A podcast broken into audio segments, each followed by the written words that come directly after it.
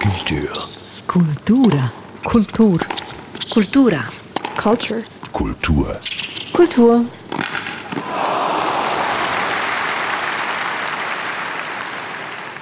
Sie hören den Kulturstammtisch am Mikrofon. Erik Facon. Hallo.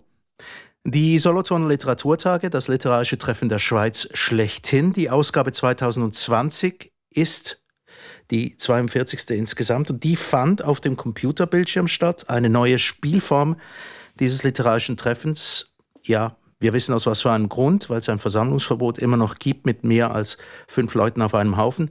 Wir haben uns die Aufgabe gestellt, uns diese unübliche Ausgabe anzuschauen, nicht als ganz generelle Manöverkritik, ähm, die üblich wäre, eine literarische Kritik vielleicht auch, aber vielleicht lassen sich aus dem, was wir diskutieren, Ansätze für die Zukunft generieren. Wer weiß denn schon, was uns die Zukunft noch bringen wird, was solche Veranstaltungen angeht und wie lange auf wir auf diese Art miteinander kommunizieren, wie wir das jetzt im Moment auch tun im Kulturstammtisch, nämlich via Videokonferenz zwischen Berlin und der Schweiz. Zu Gast sind heute Paula Gilardi, Publizistin und Kulturvermittlerin und Guy Kneta, Autor. Beide gut bekannt mit diesem Festival, beide haben teilgenommen, beide waren schon in verschiedenen Funktionen auch tätig für das Festival.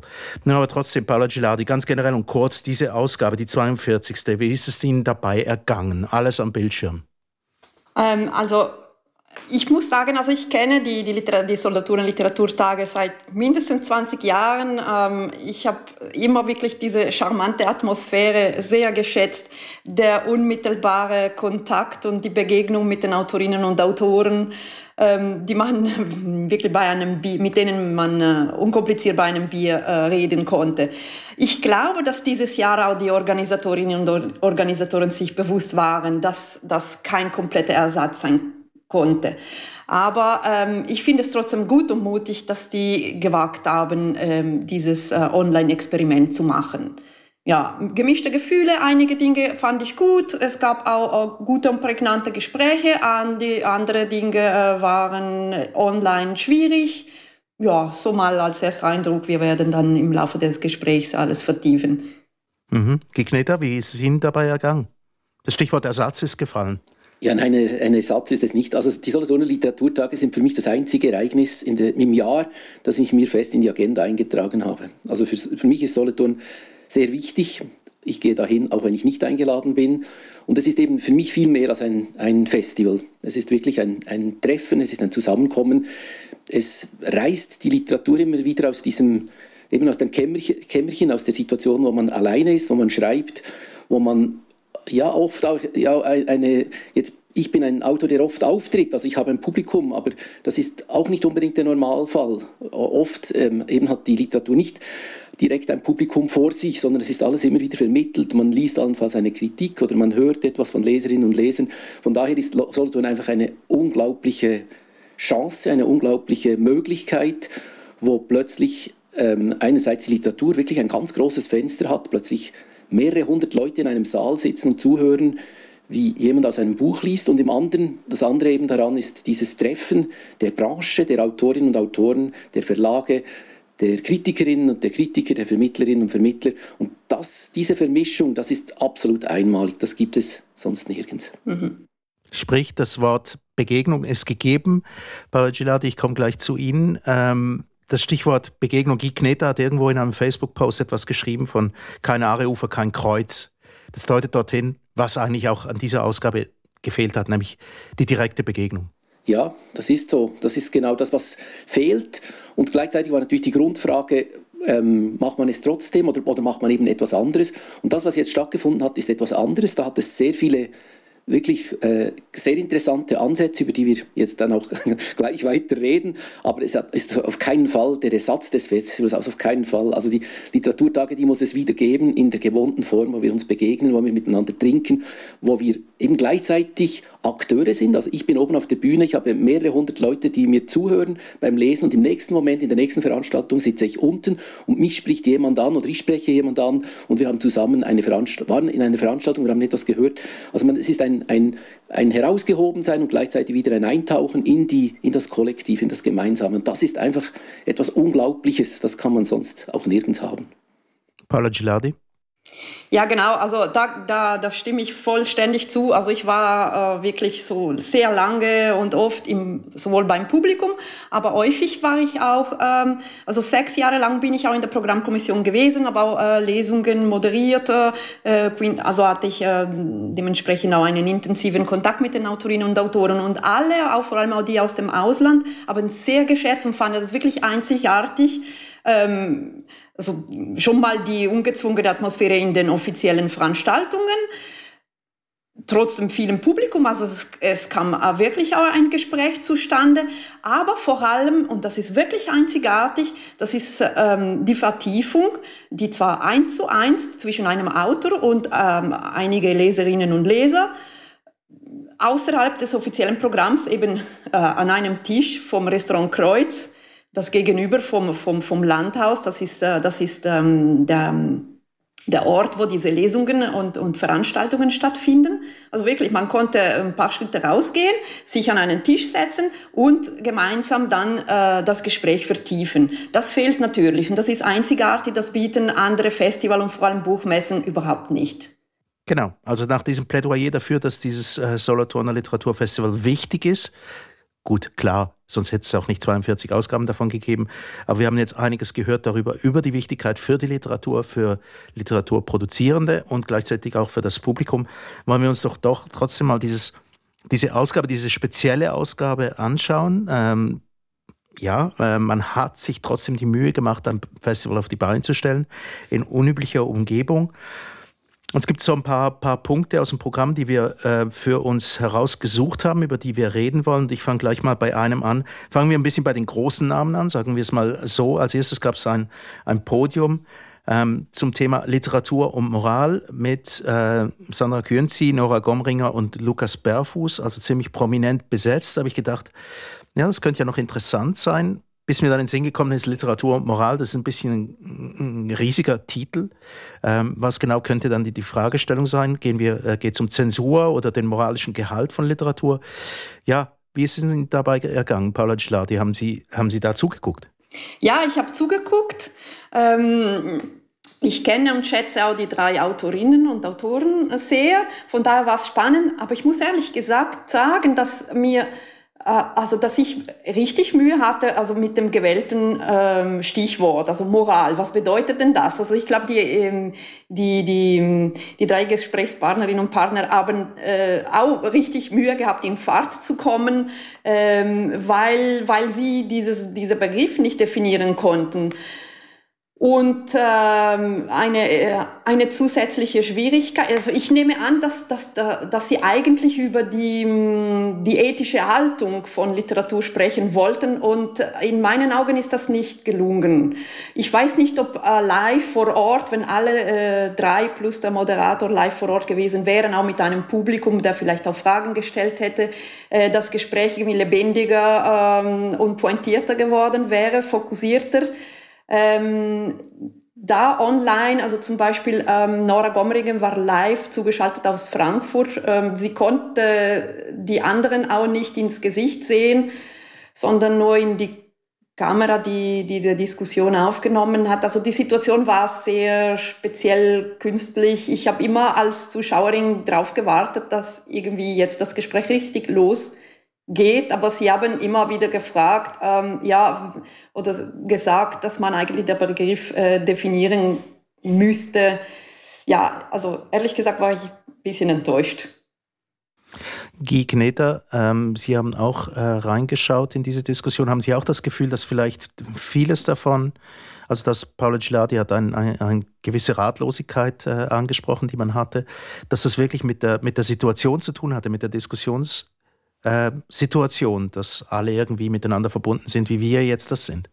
Nein, ich glaube, es hatte mit dem Thema zu tun. Also, dass es eben kein wirkliches Thema war oder ein viel zu großes Thema. Äh, es war, ja, es war kein Gespräch, wobei man ja auch sagen muss, also Sandra Künzi und, und Lukas Berfuß, die saßen nebeneinander, die hätten miteinander reden können. Aber ich glaube, es war es war, das Thema war so groß, dass man, man ist von einem Gemeinplatz zum anderen gehüpft ähm, es gab sehr seltsame Aussagen jetzt zu, zu Moral. Also Lukas Berfuß hat am Anfang gesagt, Sprache sei immer moralisch. Am Schluss kam man auf Eugen Gomringer, auf, auf sein ähm, Avenidas-Gedicht, das entfernt wurde. Das, sind, das war eine Riesenspannung. Gleichzeitig, wenn man das dann kurz schließt, also Eugen Gommeringer hat eigentlich mit der konkreten Poesie genau das versucht, also dass er Sprachmaterial zur Verfügung stellt, was eben nicht moralisch von einer Autorin oder einem Autor aufgeladen ist. Aber diese seltsame Widersprüche, eben, die wurden dann gar nicht, die konnten gar nicht thematisiert werden. Ich glaube, es war einfach, es war ein total falsch gewähltes Thema. Es war ein, es wurde, wurde nicht, es hat sich eigentlich niemand wirklich was überlegt vorher, muss man sagen, von den Teilnehmenden. Also die kamen nicht mit, mit Thesen daher oder nicht, also es gab keine Punkte, wo man irgendwas hätte einhängen können oder diskutieren. Und das macht einfach ein Gespräch sehr schwierig. Also ich denke, man müsste bei so einem Gespräch wirklich eine ganz konkrete Frage stellen oder man müsste Aussagen haben, an denen man sich reiben kann, an denen irgendeine Form von Gespräch entstehen kann.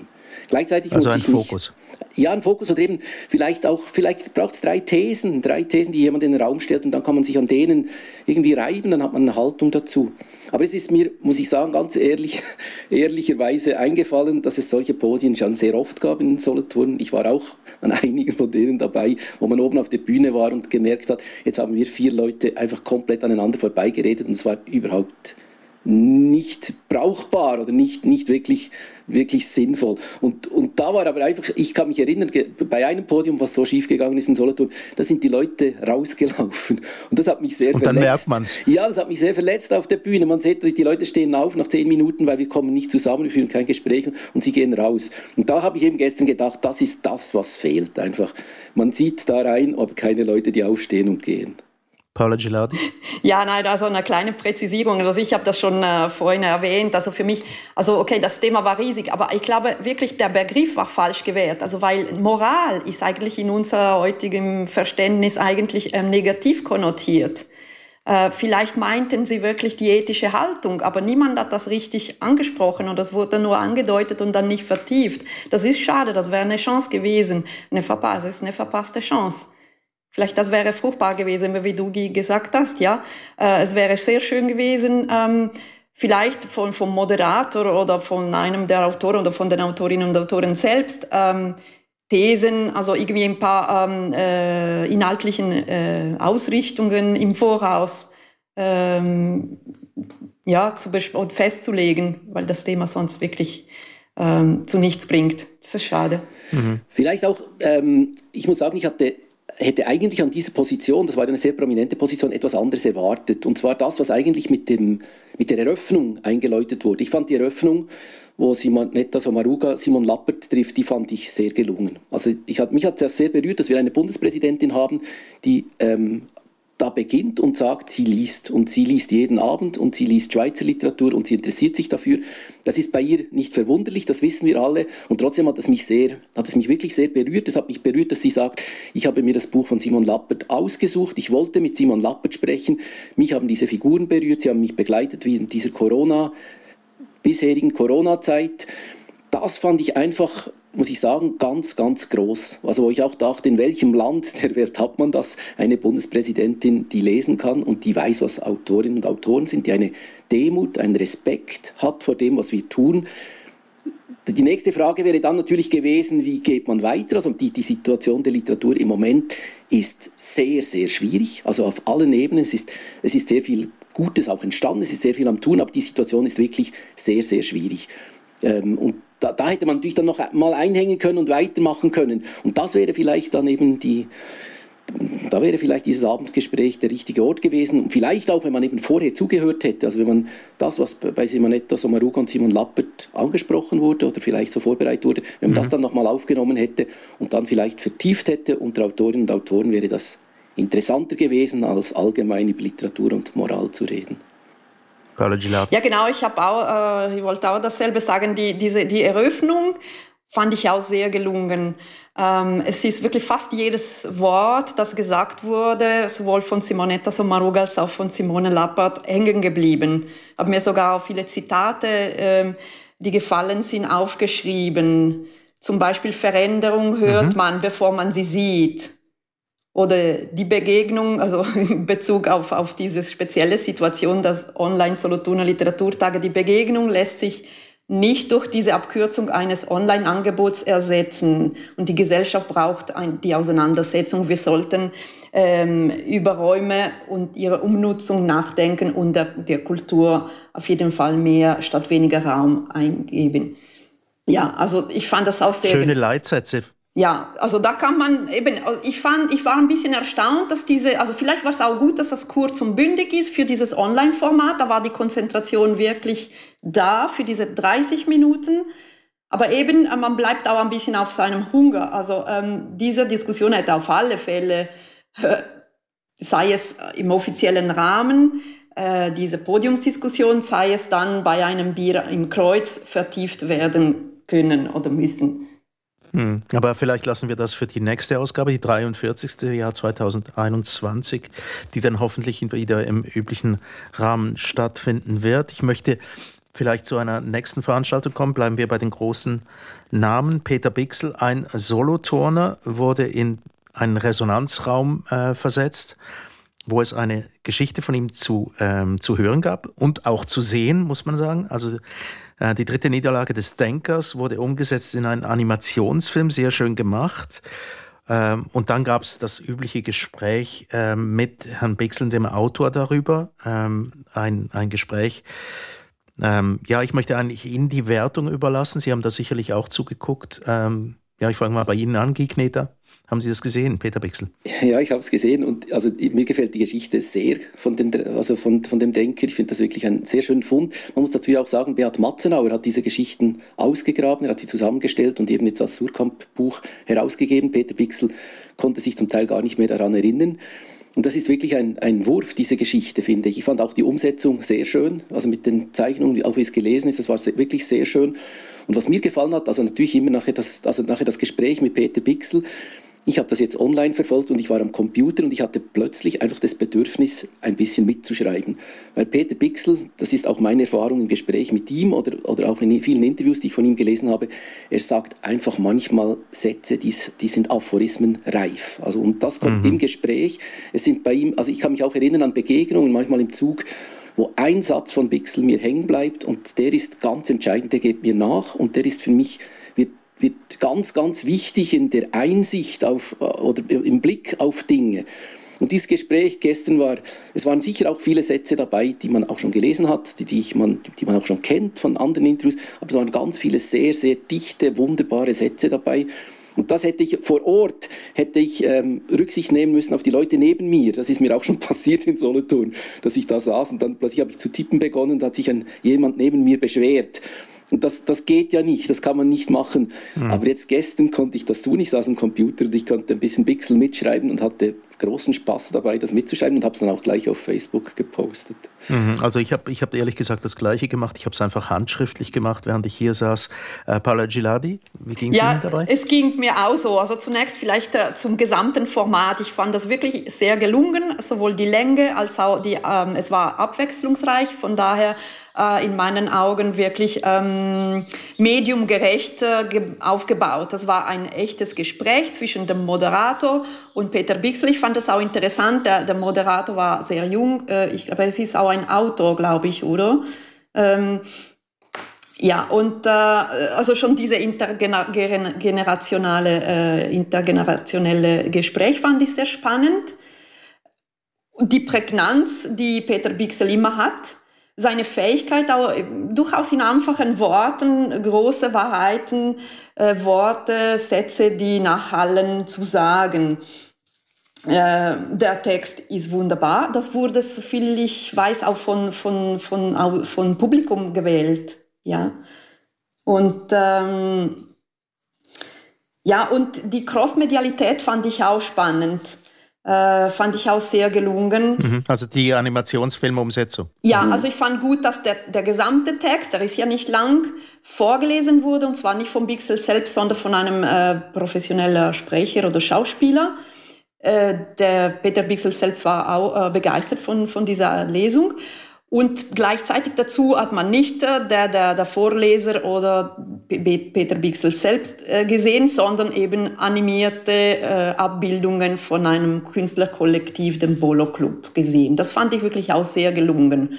Also man, die ähm, Aufmerksamkeit von uns als Zuschauerinnen und Zuschauer war wirklich ähm, immer gut gelenkt, finde ich.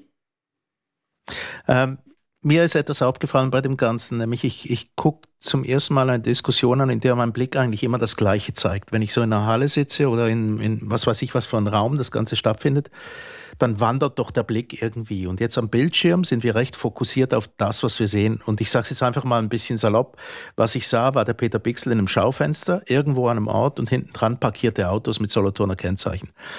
Und von Zeit, zu Zeit, von Zeit zu Zeit ein Auto, das fortfährt, eins, das wieder kommt. Dann geht jemand vorbei und winkt dem Peter Bixel zu. Das fand ich wiederum dann sehr hübsch. Aber diese parkierten Autos, da habe ich mir plötzlich gedacht, ja, gäbe es noch eine Möglichkeit, das ein bisschen anders, ein bisschen visueller zu gestalten, wenn es denn schon alles am Bildschirm stattfindet? Das dachte ich auch. Also, also dass dieses Glashaus, da in, in Solothurn. Also die Autos fand ich sehr störend. Was bei, bei anderen, eben bei dem Gespräch zum Beispiel Moral und Literatur, ähm, da gab es kind, Kinder, die hinten durchgingen und die dort gespielt haben. Oder es gab auch jemand mit dem Rollbrett mal. Und das fand ich, muss ich sagen, sehr erfrischend, weil es war das, was mir eigentlich passiert, wenn ich im Saal sitze, dass ich dann mit dem Blick abschweife und die Wände anschaue oder durch die Fenster ausschaue oder andere Leute anschaue. Und das war plötzlich am Bildschirm. Also ich sah, ich habe über Peter Pixel oder neben Peter Pixel vorbeischauen können durch das Fenster hindurch oder eben jetzt beim Literatur und Moral eben neben den anderen Protagonisten da. Ähm, die Autos fand ich störend, ja. Ich habe sogar mal versucht, die eine Nummer aufzuschreiben, die da steht, und dann im Netz nachzugucken, wessen Auto das ist. Es gibt ja Kantone, wo man das kann und, und einige Kantone, wo man das nicht kann. Aber an einigen, ich glaube, Solothurn, da wäre es offen gewesen. Mhm, und um dann zu sagen, bitte stellen Sie doch Ihr Auto vor, Sie sitzen hinter Herr Peter Bixen und stören den Anblick, irgendwie sowas in dem Stil. Nein, aber einfach aus, ja, aus Interesse. Ja, nun, also mich, mir, mir hätte es jetzt, also fast ein logischer Schritt ist natürlich irgendwie ähm, Kritik auf ganz hohem Niveau, also wirklich auch ein bisschen unnötig. Aber trotzdem, ich habe gemerkt, dass meine, meine Aufmerksamkeit einfach eine andere ist, wenn das am Bildschirm stattfindet, als wenn es im Saal ist. Ist Ihnen das auch ergangen, so ganz generell über das hinweg, was Sie jetzt gesehen haben? Dass Ihr, dass ihr Blick wie, wie irgendwie mh, das, was Sie sehen, wir nehmen ja nicht nur Literatur, wie ja die Ohren war, sondern einfach auch die ganze Umgebung spielt ja mit, dass man die anders wahrnimmt, jetzt wo wir das am Bildschirm äh, angucken. Ja, also vielleicht dazu, ich fand sehr gut, dass sie nicht Lesungen abgefilmt haben, dass das nicht das Primäre war, weil das finde ich, das ist, das hatten wir in der letzten Zeit jetzt sehr viel. Es gab sehr viele Online-Lesungen im Netz und ich finde, das ist sehr schwierig. Also da merke ich, dass ich abtrifft, dass ich nicht zuhöre und dass das was komplett anderes ist, eine Lesung live oder eine im Netz. Und dagegen ähm, muss ich sagen, es war technisch sehr gut gemacht, finde ich, mit Solothurn. Jetzt mit den, äh, man merkte, dass da mehrere Kameras dabei sind, es gab Schnitte, es gab hin und her. Also das, da wurde doch versucht, auf technisch hohem Niveau etwas herzustellen. Auch zum Teil charmant, wenn zum Beispiel Rainer Gehring dann vor der Kamera steht und ähm, eben nicht wie eine professionelle Sprecherin spricht, sondern von Z-Lab liest, so wie man es von der Veranstaltung kennt. Das hat mir dann wieder gefallen. Also das sind so ein bisschen Unbeholfenheiten, die ich dann wieder charmant fand. Also insgesamt muss ich sagen, ich finde, das technische Niveau, was uns da angeboten wurde, ist sehr hoch. Das ist sicher noch verbesserungswürdig, aber es ist sehr hoch und es war klug, nicht einfach Lesungen abzufilmen. Ja, genau. Also Sie haben, also die Gespräche fand ich auch sehr gelungen. Dafür haben Sie sich ähm, äh, von einer Film Firma, also das waren Professionelle am Werk, das ist auch richtig so. Und äh, ja, also ich, ich konnte, also ich habe vieles auch in mehreren Sprachen von Autorinnen und Autoren, die ich kenne und schätze, äh, verfolgt und die waren sehr gut. Ich meine, wenn man die Werke von den, diesen Autorinnen und Autoren kennt, dann, dann kann man sie richtig vertiefen. Ähm, den, daneben, also der Vorteil war, dass ich daneben vielleicht da, keine Ahnung, kochen, was anderes tun konnte, aber die Aufmerksamkeit war trotzdem da. Ähm, und äh, live in Solothurn häufig bei solchen Gesprächsrunden drifte ich ab. Das war genau umgekehrt. Und bei Lesungen, da gebe ich, äh, da, da, da, stimme ich dir Guy, zu. Bei Lesungen ähm, ist es live vor Ort die Konzentration, also in meinem Fall auch ähm, stärker und ähm, äh, und jetzt vor dem Bildschirm habe ich ein bisschen, habe ich mich rumgeklickt. Das sind viele muss ich sagen, auch technisch häufig nicht sehr gute Kurzlesungen im, Log, im sogenannten Logbuch, das im Vorfeld der Solothurner Literaturtage online stattfand.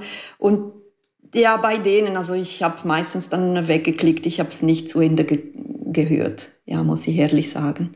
Aber die Gesprächsrunden fand ich in der Regel gut. Ein Stichwort gerade von dir möchte ich aufnehmen, wo du sagst, ähm, wenn man die Werke kennt, also das ging mir dieses Jahr auch so, dass ich eigentlich nicht wirklich kennengelernt habe.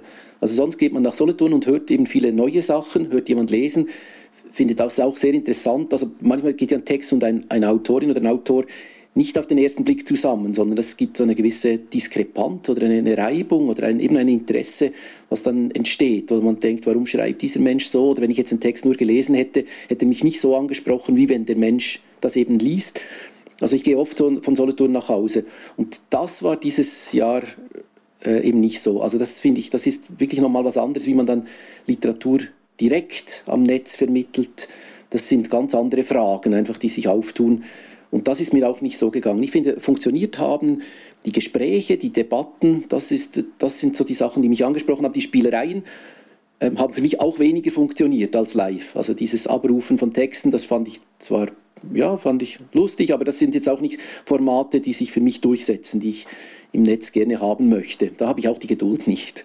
Ja, vielleicht ein, ein Format, das äh, interaktiv war und das funktionierte, also in meinem Fall, also, äh, aber vielleicht lag es daran, dass es nur, glaube acht Leute daran teilgenommen haben. Das war der Club Plus, also äh, quasi eine Gesprächsrunde mit der, mit der Tessiner Autorin Doris Feminis. Äh, natürlich war die voraus, wurde vorausgesetzt, äh, dass man das Buch gelesen hat und dann konnte man sich richtig mit der Autorin unterhalten. Mhm. Weil alle das Buch gelesen hatten, weil die Runde so klein war, obwohl irgendwie das äh, wirklich speziell war äh, vor dem Bildschirm und man musste sich ein bisschen überwinden am Anfang. Aber ähm, ja, also da fand wirklich ein Gespräch statt. Ja, 45 Minuten waren zu kurz Normal, Im Normalfall wäre man nach der offiziellen Gesprächszeit im Seminarraum in Solothurn, wäre man zum Kreuz und hätte man die Diskussion vertieft. So, das ist meine Erfahrung. Gut, also von diesen neuen Formaten ähm, werden die meisten wahrscheinlich dann wieder ähm, ja, Vergangenheit sein, sobald, ähm, sobald das Festival wieder auf die normale Art stattfindet. Jetzt Gigneta, Sie haben ein Stichwort gebracht und zum Schluss möchte ich echt darauf zurückkommen. Ähm, ist die schwierige Lage, in der sich die Literatur im Moment befindet. Und hierzu äh, hat der äh, Schriftsteller Daniel Dörrule ein Manifest geschrieben in zehn Punkten. Ein Manifest für eine neue Utopie des äh, Literaturlebens. Ähm, es sind zehn Punkte, die er hier erwähnt. Ja, ich weiß nicht, vielleicht sollte ich mal einen vorlesen. Ähm, dann spürt man auch etwas vom Ton, den Daniel Dörrule einschlägt. Also nehmen wir den Punkt 2 betreffend Autorinnen und Autoren. Diese stellen eine Belegschaft überzähliger Arbeitskräfte dar.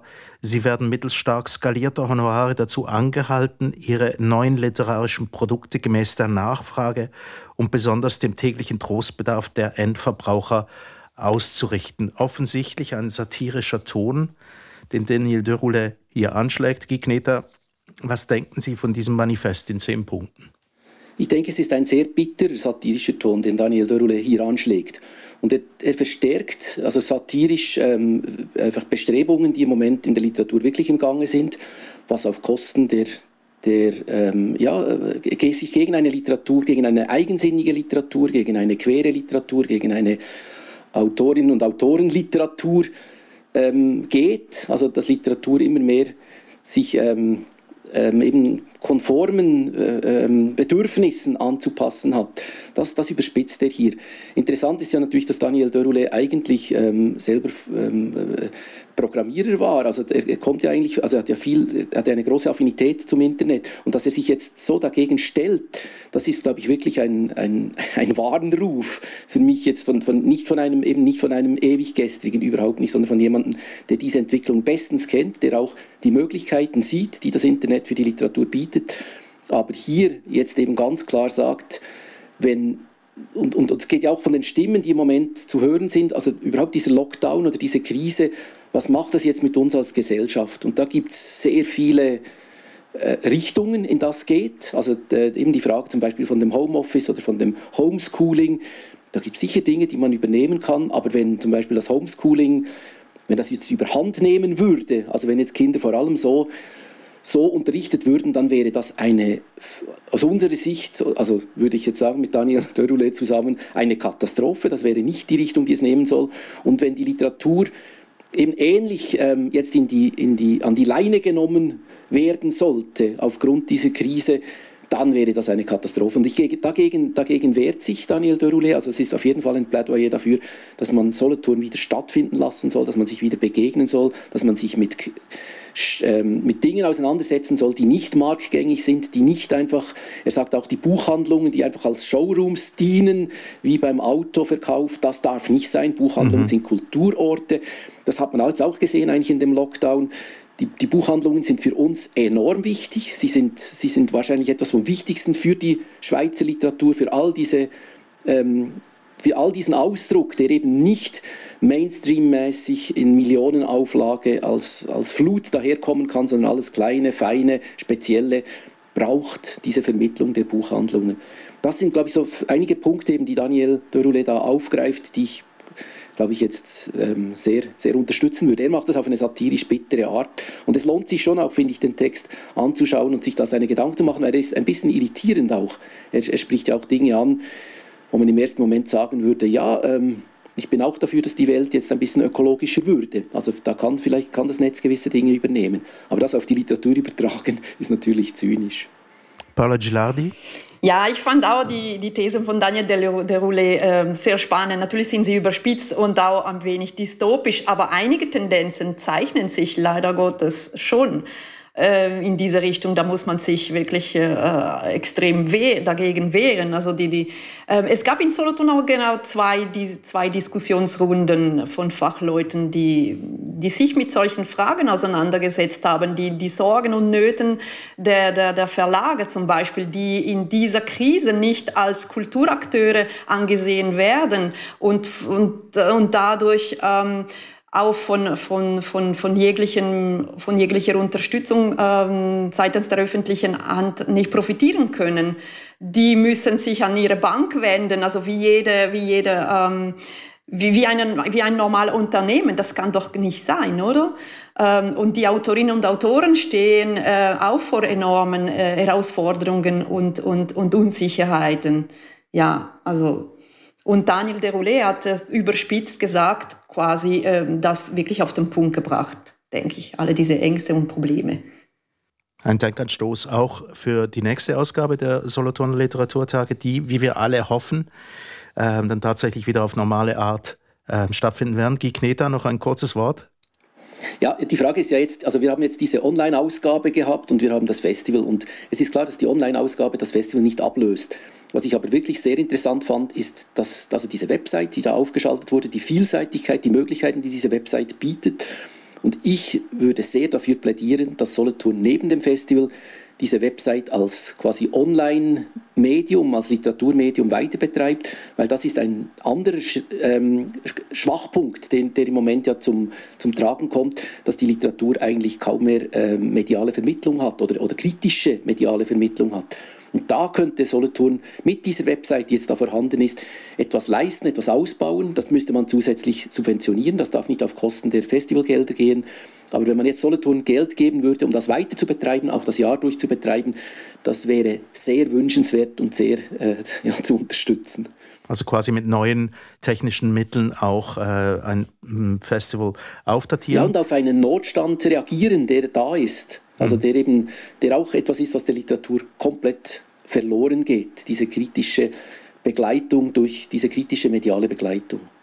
Das war unsere Diskussion zu den Solothurner Literaturtagen, die eine spezielle Ausgabe hatten, die 42. im Jahr 2020, die online stattfand. Nächstes Jahr, so hoffen wir alle, die 43. Ausgabe 2021, die dann wieder auf normale Art die Begegnung ermöglichen zwischen Menschen, zwischen Büchern, zwischen Autorinnen und Autoren und den interessierten Menschen an Literatur. Zu Gast bei der heutigen Diskussion waren Paula Gilardi, Publizistin und Kulturvermittlerin, und Guy Kneta, Autor. Mein Name ist Erik Fackung.